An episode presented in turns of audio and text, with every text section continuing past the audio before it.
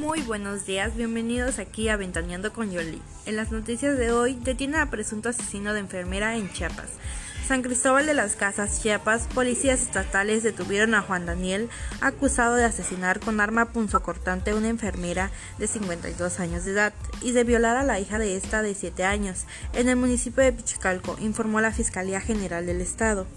En su comunicado agregó que de acuerdo a las investigaciones, el sábado pasado el imputado se introdujo en el domicilio de las víctimas ubicado en la colonia Las Brisas, municipio de Pichicalco, situado en el norte de la entidad, y lesionó con arma blanca a María Isabel, lo que provocó la muerte. Dijo además el acusado abusó sexualmente de la menor identidad resguardada de inicial RZRC.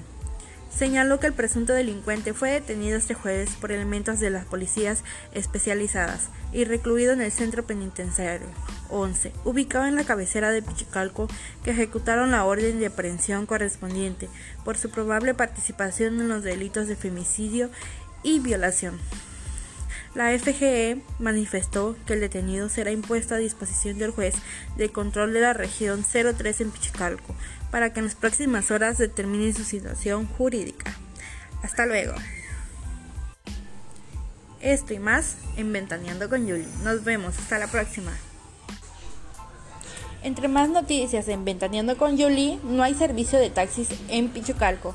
Pichucalco, por segundo día consecutivo, continúa un paro de transportistas concesionados en la modalidad de taxis del municipio de Pichucalco.